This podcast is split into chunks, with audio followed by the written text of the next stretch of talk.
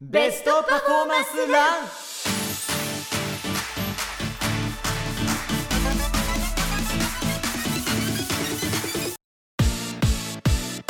ハローハローハリー杉山ですはいこんにちはキッキーこと井上キッ子17歳ですおいおいはいはいこの番組はこれからランニングを始めたいランナー初心者だけどそろそろ次のステージに行きたいと思っている皆さんに体のケアをしながら長くランニングライフを楽しむための情報をお届けするポッドキャストですちょっと飯野さんのおいおいが聞こえなかったないやいやきゅまだいい聞こんえでなすかったいないいいんですいいんですよ なるほどあの大丈夫ですわかりました。でも本当にねずっと楽しみにしてたいやああ、そうか、あのすみません、起点が効かなかった。あとーんちでもないですょっとよもう一回やりたいな。もうそうですかなんてだだ大丈夫ですか付き合ったら狙います大丈夫ですよ大丈夫ですかはさあというわけでですね前回引き続き、本当もうレジェンドでございます、はい極限の長距離走への挑戦を続けるランナー E の渡るさんですよろしくお願いします。はい、よろしくおい願いします。よろくお願いします井野さんあの今までメディアにもね出演されることってたくさんあったと思うんですけれども、はいどうですかポッドキャストっていうのはえっと、友人が一回やっていて、それはいに一回出していただいたことはありまはいすはいはいはね。いその一回きりですね。あと、ラジオとかそういうのも今までなかったです。本当ですそうそうすみません、本当に話が慣れてなくて。どうですかこの空間あ、なんかすごい新鮮ですね。えそうそうあでもほらせ世界を旅されてるじゃないですか、その移動中に聞いたりとかは、はい音楽が多いですか聞いたりなんかあの、ラジオを聞いてまあす。ラジオが多いえですか,、本当ですかラジオ、スカイロケットカンパニーっていうのを聞いてます。へースカイロケットカンパニーって何でし東たっ京 FM あけー TFM だあそうですなはんいはいはいはいはいはいですね。まあそうだへそうだごめんなさいあの僕あのゴリゴリのライバルの JWAVE のナビゲーターなんでああそう そうそうそうでしたーえ大きな見てみんな仲間ですかねまあそうですねラジオ とい仲いいうです仲い いですそうですねすいませそうなんでんすねいやていうかめちゃめちゃ看板番組ですようんえでも世界を旅しながら、はいラジオも聞けたりとかするんですかあそれは聞けないんですですよねえっと海外に行くと海外の遠征とか移動中とか移動とかはどういうふうに過ごされてるんですかおい音楽聞くときはなんでしょうあのアップルに入ってるアップルなんとかですかはいあの、いろいろと、そうですねはいはいはいそこを聞いたりあとまあ落語が好きなもので落語をこう流して聞いてるんです走りながらそうですかあ落語好きなんですか好きなんで好すきな落語家いますあ落語家っていうのないんですけあどはいはいはい話とかがこうなるほどなるほ死ど神が好きだとかえー、走りながら落語を聞くそうですね。あそういう方多いんですか意外といますねうわーすごいですね、はだでいどかられにな皇って居ますねの周り走ってる人は意外とあの僕みたいに結構激しめの音楽聴いてる人より、面白いな。うん。落語とかラジオ聴いてる人の方が多いかもしれないです、そうなんなんか僕それ僕のなんかあのですねえーラジオのリスナーさんからのいやフィードバックだよあ、そうなんですか。うんあ、と落語家でえらい早い落語家が最近出現されましてへあのえ。そう三遊亭優子くんなんですけどもはい。三遊亭優子くんはオールスター感謝祭に初めて出た時にいきなり優勝したんですよえ、でもそこからオールスター感謝祭ならではの洗礼を受けて一番後ろからスタートしてで森脇健児さんと僕とか森渉さんとかのはいガチ勢と比べるとやっぱりそこはまだまだだったんですけどもあこの数ヶ月ぐらいでハーフマラソンが急に84分台出てきちゃってー、すご僕よりい。今早いんですよえーフルマラソンはまだかもしれないけどももはやハーフまでは三遊亭優子が今一番早いんじゃないかっていう芸能界でなむのこれはちょっ負とけてマジでぜひ負けてられない負け 負てけられないてられない。負けていられないですそういろんな業界から。そうなんですよしかも全身オンっていうブランドあるじゃないですかあ、はい、スオインスしの。オンしか着ないオンしか履かないこれもなんか別にスポンサーとかその一切何もなく単純にオンが大好きでへーおおしゃれじゃないですかオンってそうですね、すごい。ああのあれハリーさん本のごめんな表さい紙裏表紙すみませんタターザンのなってますターザンのタねーザンですそいまれせんもオンですよねそうなんですよそうなんですよあそうそなうなんんででよすがっちりオンオンとお仕事させていただいてるんですけどそうだっもたんですねあの優子くんのオンラブは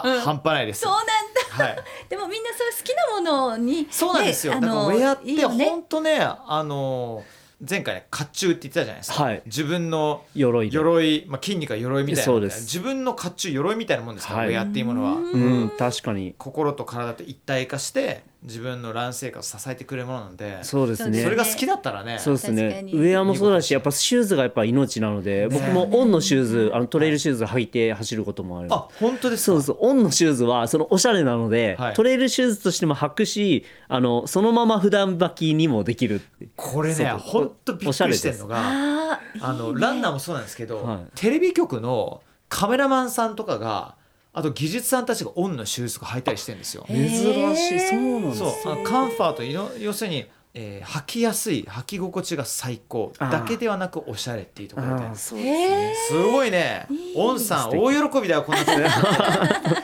素敵なシューズね、そして今回は飯野さんに、はいちょっとグルメな話なんかも聞きいたいやーやっちゃいましょうやなっちんゃてい思まっしょうやてっねちゃいましょはい、あの前回もお伺いしましたけど飯野さんはご飯をカロリーを気にせず美味しく食べるために走るというモットーをお持ちだということで、うんうんランのお話とグルメのお話をね聞いていきたいと思うんですけど、う。はい今までこううん世界中で美味しいものを食べてきたと思うんですけど、はいなんか何か美味しかったとかあります思い出深い食事なんてあります、えっとまあ、そのやっぱいろんな海外のレース出るもので,、うんはいでまあ、その土地その土地で美味しいものがあったりしますねあの、まあ、例えばイタリアのレース出たら、まあ、ホカッチョとかそういうものあるし、はいまあ、東南アジアのタイとかが出たら、こう。まあ、ソムタムっていうパパイヤをありますねこう私好刻んできサラダ美味しいですすよねごい美味しいですよねやっぱその土地その土地でやっぱ美味しいものはそれぞれあります美味しいですそうですよ美味しいけど例えばそのあの前に話したそのサハラ砂漠のレースとかですね、うであれはもう自給自足というかこう自分の持ち物だけで食べるんですけど1日だけ主催者側からサービスでなんかコーラみたいな炭酸ジュースが出るんですよ。あれが美味しいですね。それはもうレース中っていうことです よね。そうですね1日、はい、終わってそこで、まあ、テントみたいなところで泊まってでゆっくりしてると大会が上がだる。からもう体が疲弊してる時のそうですその糖質のその体全身に浸透するあの瞬間ってそうここれやばいんですよ。きっとそうだろうなりなまありますかこれはもう本ガーッと体中に染み渡る当ありがとう指ございますっていう。らしかもシュワシュワしてんでしょ、先あシュワシュワしたりシュワシュワしてるだから一つ一つの細胞がですねコーラとともに踊るんですよ。踊るのは本当もう彦摩呂さんみたいな あの踊るこれもうね本当もうあのランナーの皆さんならうなずいてくださると思うんですけど特にトレイルランナーたちとかは、結構過酷なことあるじゃないですあかー、そうですね山あり谷あり、はい地面もなもちろんあのぐっちゃぐちゃになる時もあるわけだからそうですねその時のコーラとか糖質の一瞬がね体ボロボいいでロすよねな時は本当にそれが一番いいですねうわーたまらないレースが終わった後だかはらいその食事って言ってもご飯って言ってもレース中のご飯もそうだしレースに向けてのご飯そしてレースが終わった後のご飯とかってもうもう全部別物じゃないですか確かうんに、うんうんレースが終わった時のご自身に対してそのご褒美って何かありますこれはやっぱ食べておきたいなっていうのまずアイスクリームですかねかわいい アイスクリーム 超好きなんです1日1個か2個食べるんですよ今でもわあそれだけはやめらでれすなか今でもですかい今でも今でも食べます だからも冬うはアイスクリームを消費させるための人生ってことですよねまあまあそうですそうですそのために頑張りすぎだと思いますけどそう、もうまずもう何の用もないのに、まあ、コンビニ寄ってアイスチェックしますあーお前はバイヤーかみたいな感じ でよしっていうえちなみにどこのアイスがお好きですか僕えっ、とジャンボっていうあジャンボもねちろんわかりまもすちろかんジャンボもちろんもちろねんそうですあれが一番やっぱ食べますね昔から好きです美味しいね,、もんね中にチョコも入ってるし、はいはいはいはいねあれがやっぱアイスクリームはあれ食べますけど海外のレースだとまあそれがないんで、んアイスはまあちょっと食べないんですけどまああとはレース終わったらお茶漬 け、そこに戻るんですよねえそれは海外のレースでも海外のレースでもそれじゃあ持ってくってことですか持ってきますなるほどそう生谷園ですか な中谷園ですそうです中谷園中谷園のもう やっぱりオーソド生ック谷ス園な長谷園でしたよね長谷園なんで生谷園だったの生やばいごめ んやった今のへえそうそれですはマストなんだやっぱこう、まあ、海外の選手とか終わったらまあピザ食べたいとかあるじゃないですかまあわかるんですよまあそれも食べたいんですけどやっぱ体に優しいのがやっぱり一番美味しいですねまずは体に優しくしてあーその後じゃあその国のものをまた食べたりとか、まあそれ落ち着いてから胃が落ちいて着いてからでも理にかなってるっていうかあれですよねその消化しやすいものから入るってことですよねそうだってもう確かにそうお茶漬けだって消化しやすいけど、だからもうレース終わった瞬間に、はいじゃあもうバーベキュー行きましょうみたいな方とかいらっしゃるじゃないですあーか、はいそれも最高だと思うけどまずはちょっとね伊藤蝶が「ありがとうありがとう」って言ってくれるのが一番ベストですよね。そうですね体に悪いんじゃないですかね全部あの全部出た後レース終わった後、吸収しやすくもなってるあじゃまなあいですかそうですよねきっとそねれでちょっと油っぽいもの入れると、うん確かにだからお茶漬けはいいかもそのままねですですよえねうんはい面白いえでも各国行っていてわこの食べ物はちょっと辛かったみたいなのもあるんですか辛かったものですか逆に逆になんだろう何が辛かったかなああのブータンっていう国があるんですねブータンあのネパールの隣に、もそうですね、はい世界一幸せとも言われて幸るせあそうなんですそうでよすよねそうですなかなか入れない国で、はいそこで標高が5500メーターぐらいのところのうわーすごいで皆さんやっぱ標高が高くて寒いんでそこのブータンの料理って割と辛いものが多いんですねはいおうそどれもやっぱ辛いんですよね、辛いうんそちょっれが、と待ってレース中レース直後の辛いものなんてもそうなんですどうよなるうんだ糸ろ腸がもう溶けちゃうじゃないですそうかお尻がヒーってなるんですよヒーって走り終わると それだからそれはちょっと困りましたねうだから辛いものはあ得好きじゃないあまりまあ好き、まあある程普通度ぐらいですかそうですね。ただまあ日本の辛さってこう甘辛さとか、そうですよねコクがある辛さうんなんですけど、そうですねもうこうジャブなんですよ。思いっきりストレートジャブっていう か、すごいそうなパんンですチがある感じだってるんねでなするほよど。そうなんだガツンとくるんでまあ体温めるためにってことなのかなやっぱりそう寒いでとすころだとねね。そういうのがあったのへでー、まあちょっとそこは割と避けてたっていうのは、へえ世界各国でいろんなレースに参加されてる中で、はい。もうお食事もそうですけれども、こりゃあもうウルトラレースならではの光景風景とかうん何かあったりします、あーそのブータンのレースはやっぱりこの標高が 5,000m 上がるところなんで、はい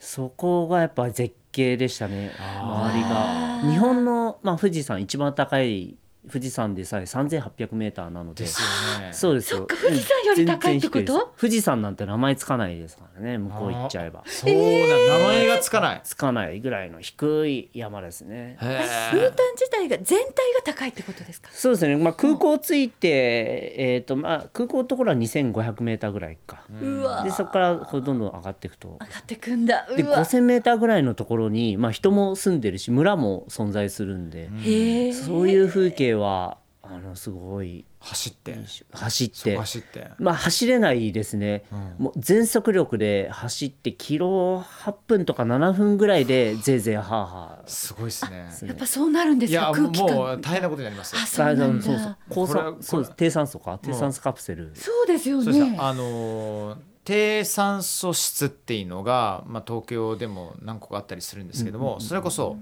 神保町にハイテクタウンっていうのがあったり表参道に RS ラボさんがあるんですけども、うん20003000メートルは、そうまあ、味わえたりするんですよそれで普通に走ろうとすると痛みがありますリアルへーにそれに慣れるような体を作って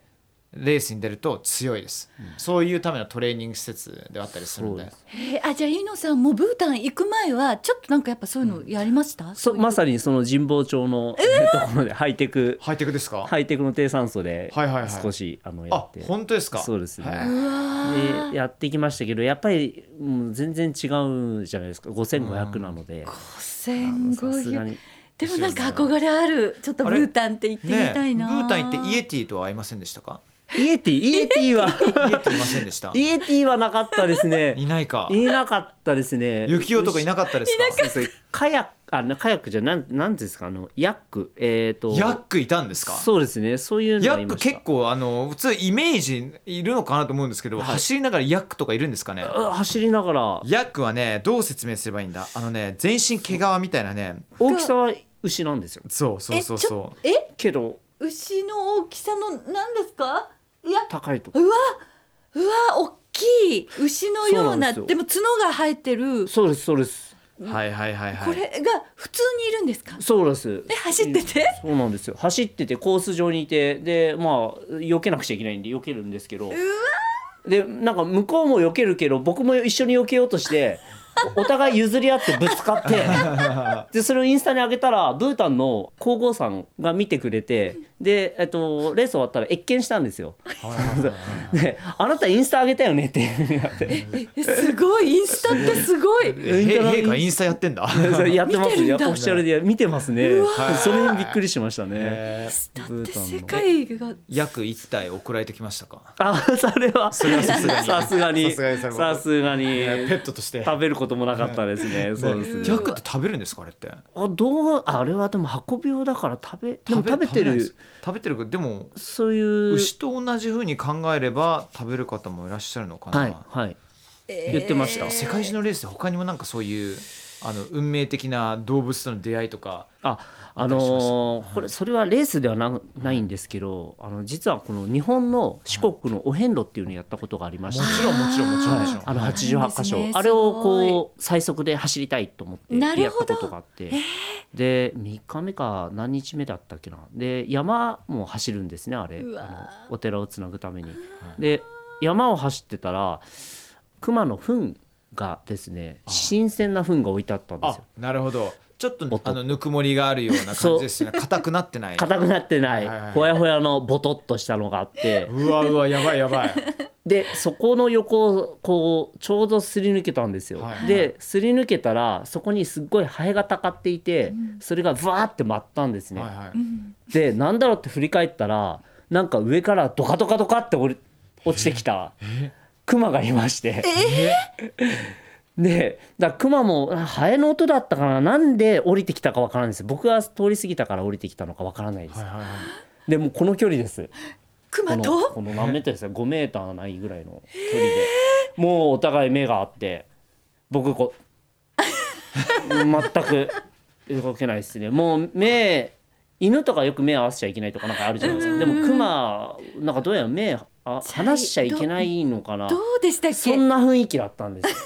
よずっと見てあもうじゃあもう身動き。身動き取れなかったはでいす、。どうしようかなーって うん。でとは思いながら一方であ携帯携帯でこれ撮ったらバズると思ってはい。インスタこれ上げるぞと思ってい命の危機を感じなさそうい。どっちか、うんどっちか どうするっつって、まあ、取り出したんですけどやっぱりちょっと手が震えたのかなんか携帯落としちゃったんですよ、ああーこれあかんわっつってでもまあしばらく目を合わせて、まあ、5分ぐらいですかねずっとやってでむえ向こうも動かないんですか。向こうは歯むき出しですえー、歯むき出し。やば。やばいそれ戦闘態勢じゃないですか完全に。そうですああこれどうすかどう逃げるかな ーだってクマめちゃくちゃ速いじゃないですか足も。早い早いですよね上りも下りも早いですですよね。でまあだったんですけどずーっと見て「僕は人形です」っていうふうに アピールをして怖っ動かないってよく動かな言いう方がいいって言いますもんねですね僕は何もしません無抵抗ですっていうふうにのいうのを伝えて伝わったかどうかわからないですけど、まあ5分ぐらいしてからなんか向こうがこうパッパと逃げてったうわーまあいいかみたいな不感思じ議でですねラッキーそういう時って大体クマって近寄ってそうですいろいろ何かするこ何かするんですよちょっとねなんやかって食みるべようとはしないけども、何かしらアクションを大体起こすんですよ確かそうにです顔舐めてみたりとか、うんうんうん大体そういう映像を見てくださいななんかあったんでしょうねうんなんか、えっとまあ、いろんな人に聞いたらひょっとしたら近くに子グマがいて子グマが完全に逃げたから、まあ、お母さんその多分あったのはお母さんだお母さんだかお父さんかわかんないですけどそっちのだ方がから気になっもうて安心して、うんあの行っちゃったんじゃないかなるほもともと四国にクマってそんなにいないんですってそうどで出会ったそうそうもうララッキーなんだかなんだかわかんないですけど怖かったかもしれないけよかどったでもねでもバズるかもしれないって言っていやい取ろうとやいしやたもうそんなこと考えるのやめてください よ割とねそうやってこう山入ると会う機会は何回かありますね。やっぱりそうな去んで年すはか3回そぐれらいありました鈴つけてましたあ熊鈴はつけてなかったでつけす、てなかったんですそうへーそうなんですよ四国はあの、はい熊がいないと聞いてたんであそっかまそっかいらないってーもう本当おっしゃる通りなんですよ熊鈴つけるべきだったんであすとはスマホから何かしらの音をかまし出したらねあ確かなにんかどうどうなんですかねどなんそうでですしょようね新潟とかあっちの方にやっぱり熊が出るもんであの音楽鳴らしながら、あの走るっていう人もまあランナーではいたそうりなんですしねますね。クマが逃げ出すような音楽ってどんな音楽なんでしょうかねなんでしょうちょねっと。激しめな EDM がやっぱり聞くのか などうなんだやろっぱ 落語じゃないですか。いやいやルコイワンプレゼンツ Best performance run. そして飯野さんは、はいあの世界旅ランプロジェクトっていうのをうんあこはれいから始める感じなんですか、そうです今年かこられ教えいてよほいしいよんですけどいよいよどういうことですかこれあの昔からやりたかったんですけど、はいはいこういろんなレースを出てきてで、えー、と長いレースも出てきましたその1500キロも。でただやっぱレースってどっかで守られてるんですよね、あの大会によって安全っていう担保が絶対あるんですよ、どっかに。たとえそれが1000 2000キロ走ろうが何キロ走ろうが主催者がいて、はいでボランティアがいてはいで僕なんかもうちょっともうそれをちょっと抜け出したいなと自由にもう少し走りたいってい飯う。野さんいう のと、はい、いうのとあとこうフルマラソンだとタイムを競うじゃないですか。で、うんウルトラマラソンそうですねタイムを自分のこうやっぱブラッシュアップして、タイムを短いかに短くして自分の成長っていうので僕はそれもあるんですけど、まあ、やっぱウルトラマラソン100キロ200キロってなってくるとちょっと旅感覚に近いんですよね。そうですねでも旅行もしますしそこでその土地のものとか、そのいろんな人と会ったり、まあ、いろんな動物にも会ったりもしますけどそういうのもこう融合させてこう世界を走りたいなと世界ってこう面白いんだよって。で YouTube とか見ればピラミッドとか、まあ、モン・サン・ミシェルとか、まあ、いろんなのがパッて出てくるんですけど、そういうふうに人が指定した世界遺産じゃなくてその道中にしか見えない日本人としてこうなんか入ってこないような情報だとか道中に必ずあるんですね。それはえー走らないとわからないです。なるほどそうなんです、はい、それは車じゃ分かんない飛行機じゃ電車バスじゃ分からないです自転車でも行ってしまうまあ自転車なんか山入れないし、っていうのもあるんでそういうとこを見てこう皆さんにこういうのあるんだよってちょっとでもなんかあ行ってみたいなとか思っていただければそれはあこのプロジェクトにはあこれ一般の方も参加できるんですかどういう形であの、ぜひあの来ていただければあの応援で来ていただければ嬉しいですけど、はいまあ、基本的に一人でこうひたすら走るという。その未知の領域をってことですかこれだったらそうです、あのーまず今年の5月からアメリカをはい縦断するんですね、アメリカを縦断ってどういうことですかその、えっとアメリカ大陸あアメリカそうです北アメリカのはい一番上のアラスカのところから、はいはいはズドンと降りてアルゼンチンの、えーえー一番南まで行きマますジマジおかしいですよちょっ とちょっ とそれってもう数千キロのレベルじゃないですよあ4万8000キロをまあそれアメリカ年末まで行けますあえっ、とまず年末というかまあ来年の、えー、と2月までにパナマというそのやっ赤道ぱに近いそうなりますよねそうですそうですですよそうねおっしゃる4万8000キロ走るんだったらもう1年で足りない気がするぐらいそうですでも、はいハリーさんすごいねすぐそうやってわかるそうよくわかりまいすやねいやいやい僕やはあた単純にイイメージですイメージイメージいやイメージでもわかるのがすごい、そうそうねアラスカからずっと降りてまず2万半分の媒体2万、えっとまあ、4 5千キロ、はいでパナマまでパナマですよそうねですねだからもちろんアメリカも通ってるけど、えっとそうです、西海岸だから、まあ、普通そうです LA とかあの辺りそうでもす通ったりしてそうですそうですそこからメキシコ行ってそうですそうですでだからそのあれあれですよもう中南米ですよねはい中南えそう そうなん中で南米めっちゃ怖くないですすかめっちゃ怖いんですね現地の人でも危ないと言われている、うん、まあまあいろんなマフィアとかありますよね山とか入ってくださいマフィアとかっていやろいんなやいや本当本ち当ょっとでもマジな話これもうあのクレイジージャーニーの世界なんですよ、本当ですねそうそうそうなんですよ、ね、そうですね、だからあのアメリカを横断するそのロサンゼルスからこうニューヨークの間ですね、まあ、大体30004000キロぐらいの行くの人は結構いるんですね走っていくとか、い、ろんなものを、まあ、人力車で行くとかいるんですけど横断じゃないんです縦断なんです、横断って言ったら僕引っ張らきますからねこの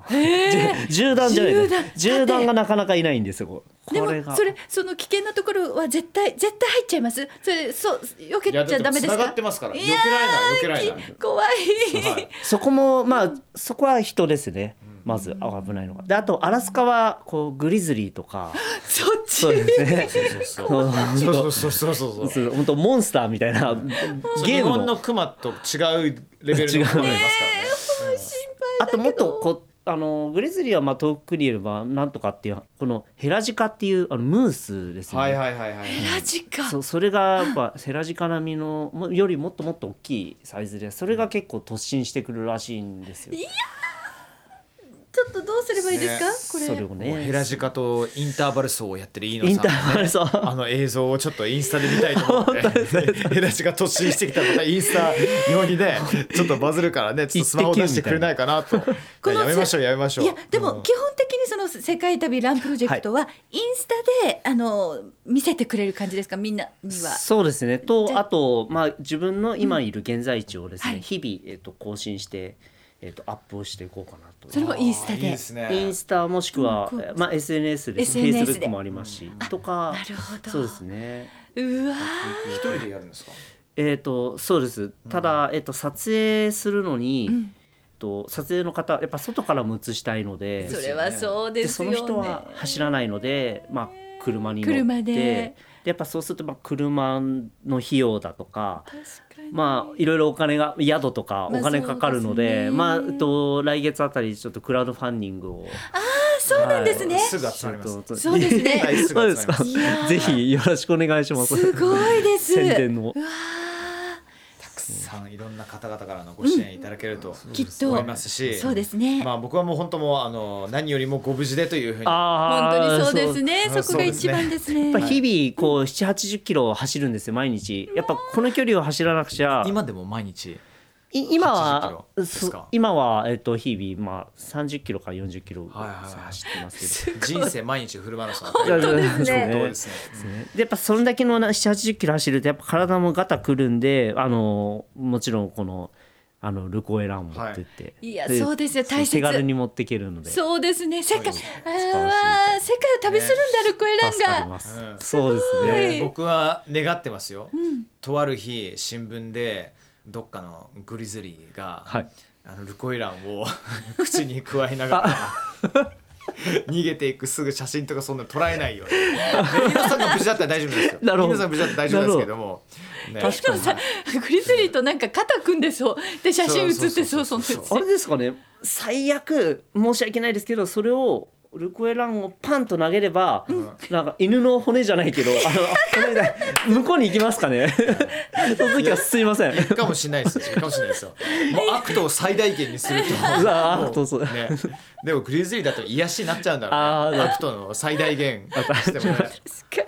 あーいやーすごいな楽しみですね。楽しみですねいろいろねうん。本当刺激に溢れすぎるお話をですね、井野さん、はいたくさんありがとうございました。ありがとうございますねえーこの番組は体のケアに関する情報をお届けするポッドキャストとしてやらせていただいてますので、ね、今後もちょっとね、あのー飯野さんの情報を、まあ、美味しいものもそうですけれども、はいちょっとなんかタイミングよくルコイ使ってる時があったらね、はいお知らせしていきたいと思いますので,、そうですねまあ、何よりもちょっとねクラウドファンディングねその情報がいろいろと確定したらね、そうですちねょっと展開させていただければね嬉しいです。ありがとうございますでねはい今回飯野さんにね世界の美味しいものの話なんかも伺ったんですけど、美味しいものといったら、お口のケアって大切じゃないですかそうだそうだこの話、はい超重要な話がありますね、プレゼント企画が実はあるんですよ、そうなんです、今回のプレゼントは伊藤町丹波さんのパルス式超音波歯ブラシリクリーン247になりますはいこちらね私実は、はいあの少し前にプレゼントしていただいてありがはいたはいいこはいとに使わせていただいたんですけど、す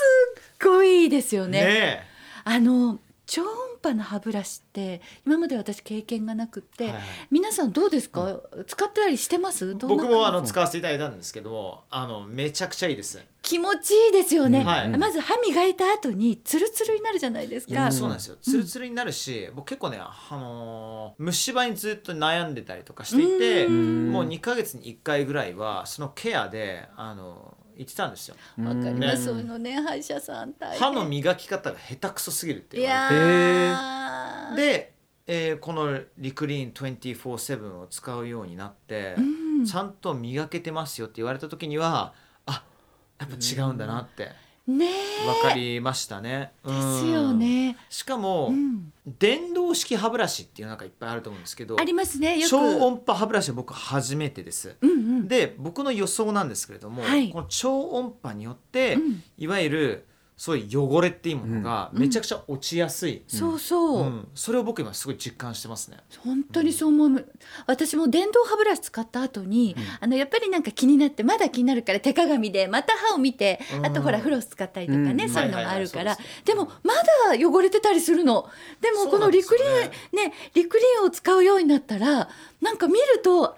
綺麗になってるのそうそして電動じゃないから優しい、そう電動って結構ねあの強すぎてそうでガガガガガってなる歯のね茎ね結構食らっちゃう時もたまにあったりして、うんそれを使いすぎると歯茎がどんどん上がっていっちゃう時もあったりするんですよね、うんそうそう、うんなんかこの超高速振動っていうのが1秒間に160万回、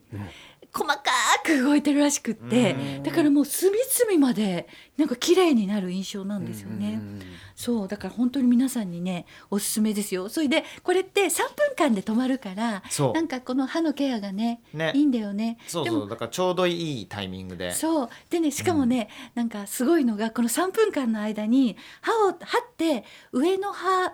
右左下の歯右左って4分割になるじゃないですか、はいはいはいで教えてくれるんですよちょっと止まっで止まるの確か0.5に秒いピきなッりて止まっ止まるのてそれでそのまままたそねえ磨けるから、全部の歯をきれいにねできるね井戸さんも使ってもら確うんですかにか使ってますおー使って僕あの歯磨くの20分ぐらい磨いてるんですよマジっすかだからずっと僕はこうやってやってますわかりまそうすこれね気持ちいいからね気持ちやっちゃうんですよな1んか回で3分で終わるんですけどそう本当は3分でいいらしいんだけど私も夜とかだと2回やっちゃうのあやっちゃうんなんかだ気持ちいいから。はいはいはいついついやっちゃうそうそうそうその。でしかも1回充電をねしっかりするだけでだから約1か月使えるんですそうよ。これがね全然充電切れないんだよね切れないですねうんびっくりしました、一回もまだまだ僕一回もまだ充電してないですずーっと使ってますねなんか洗面所って、んなんかほら充電するものが女性はいっぱいあ特るにとねそうそうヘアアイロンとそうかななんですようんんかコテとかなんかいっぱい刺さなきゃいけないんだけど、はいはいはいはいこれはねあり1ますあ回りのます充電で長く持つしねこれをプレゼントでそ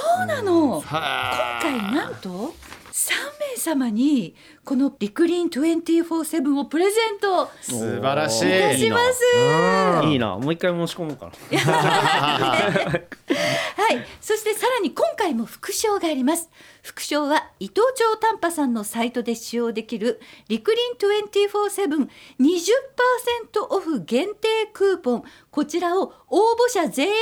発行いたします。ありゃまあ前回もそうだったんですけそど、うですねルコエランの時もそうだったんだけど、あの応募してくださったらこの20%オフ限定プクーポンは全員の方にプレゼントするのでお得ですよこれ。いやー素晴らしい私なんかねお友達のお誕生日プレゼントとか結婚式のお祝いとかそういうのにもあげたいなと思っちゃっいいあでもそれめっちゃいいてかいいこれね20%オフ限定クーポン自分も応募しようかなってちょっと思ったりしてます。はい、あの応募方法は2ステップになります。うんステップ1ベストパフォーマンスランをポッドキャストで番組登録する、過去のプレゼントキャンペーンの時に番組登録をしてくださった方もそのまま応募できます番組登録の方法は Apple Podcast は番組ページの右上にあるプラスのマークをタップしてください、うん Spotify は番組ページのフォローするをタップ、うん Google ポッドキャストは番組ページの登録をタップしてください、うんステップ2番組概要欄に貼ってあるプレゼント受付フォームからエントリーしてくださいポッドキャストの番組概要欄にプレゼント受付フォームへのリンクが貼ってありますので、そちらで必要事項を記入の上応募してくださいはいキャンペーン期間は今年の3月17日金曜日から3月30日木曜日23時59分までです、当選した方にはキャンペーン終了後1週間程度で番組から連絡します応募方法などの詳細をまとめた案内ページを番組ツイッターでも発信していますので詳しくはそちらをチェックしてみてくださいいやーこれは皆さんね結構人生変わると思うのでねいやこれあのほんオとーラルデンタルケアはしっかりやっていただきたいと思いますはいすごくおすすめです、うん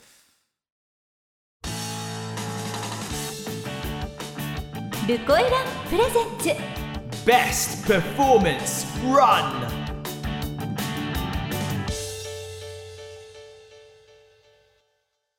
さあということでね、あの今回も超濃厚な時間が、はいはい、幕を迎えようとしてますけれどもそうね。ですうねん楽しいお話今日いっぱいありがとうございますあいいありがとうございましたこちらこそありがとうございました。話すこと全部はい話しま言いしたか、残したことないですか、ねいっぱいありますね。まだまだまだまだ。いろんなレース出てきてたんで、そうやでっすよぱねいろんな話もあるし、世界そのうだよねあのウルトラマラソンを目指してる人走ったことはないけど、あはい入り口なんかありますこのレースあのウルト確ラかに初心者ランナーにとってはいいんじゃないかなっていうのがあればああります4月の、えー、と中旬ぐらいにな渥美半島、えー、と愛知県の渥美半島、はいはいはい日本で日本で日本ですああもちろんですで渥美半島えっ、とはいはい渥美半島ネイチャーランっていう、はい、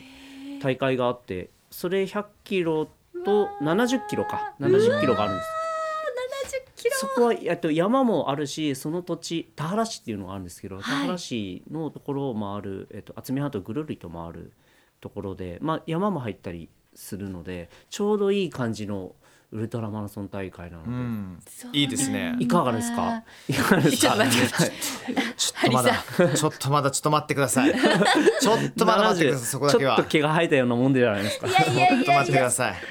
うわーすごいねでやっぱそこであまあ何がいいってこう、まあ、もちろんそのコースも面白いあの飽きないで面白いコースなんですけどあのエイドがあるんですね、うんあと10キロか15キロごとに、はいでそこはその土地のものを使ったエイドで最高ですねそうなんですやよっぱりそういうのが楽しいんでしょうねそうですやっぱフルマラソンだとエイドってこうパスするかもう急いでこう世話しないんですよそうですバタバタバタバタしてね落としちゃうったりとパかッて、うんなんでまあ一度立ち止まって、まあ、しっかりこうあら汁とかそういうの出ますんであ食ーべていいですねでまた次に進うむ、うんわー一個一個のエイドをゴールと思って進んでいけば、まあ、気づいたらあれっていう感じでえー、そんな風になるんだ、うんでそれがちょっと70キロちょっと長すぎるよっていうんだったらあのあれしあれ4月かなえっと香川県のうどんマラニックっていうのがあるんですうどんどんマラ肉うどんマラニッはいクはい60キロ距離はうんでえっと労働です60キロなんかはい今、あちょっと少ないと思ったけどいやいやいやす ごいよちょっといやいやいすやごいことですよあのフルマラソンより長いんですからね、そうそうそうそうはいおかしいなんか感覚がおかしくなってくるいや手帳には書いています。手帳には書いてみて、ちょっと考えていま考すえ。はい、で10キロごとに、はいえっと、うどんがあの栄道うどんなんですよ。えー、そうどんなので乾燥よりも感触があの難しいんじゃないかと言われているような面 そう白い面白い大会もありますね。本当だそうやってこうなんか、まあ、タイム競うのももちろんいいんですけどこう楽しみながら走るっていうのはウルトラマラソンの良さじゃないかな。うわーすごいいいですねはい、 2023、3月4日、 3月4日ああのこののしこのポッドキャストが出てるタイミングでもう終わってるけど、あーそっかそっかそう来年に向けてはそうですね来年に向いけいてかもしれないそうでなすと思いねまぜすひね。毎年やってますので。はいうわーなんかランって奥深いですねねわあ楽しいお話今回もいろいろとありがとうえあござりいまがとうござしたいましありがとうたご。ざいます。ということで番組では皆さんからのお便りをお待ちしていますランニングについての質問や私たちに聞いてみたいこと番組の感想などどしどしお寄せくださいね、番組ポッドキャストの概要欄にお便りフォームの URL が書いてありますのでそちらからお寄せくださいそしてポッドキャストの番組登録もお願いしますまた番組ツイッターもあります番組のハッシュタグはベストパフォーマンスランの頭文字の BPR にポッドキャストの POD を合わせて、ハッシュタグ BPRPOD でツイートしてくださいねはい。ということで、お相手は私ハリー杉山と。井上聞くこといいの渡るでした。今日も明日も元気に走っていきましょうね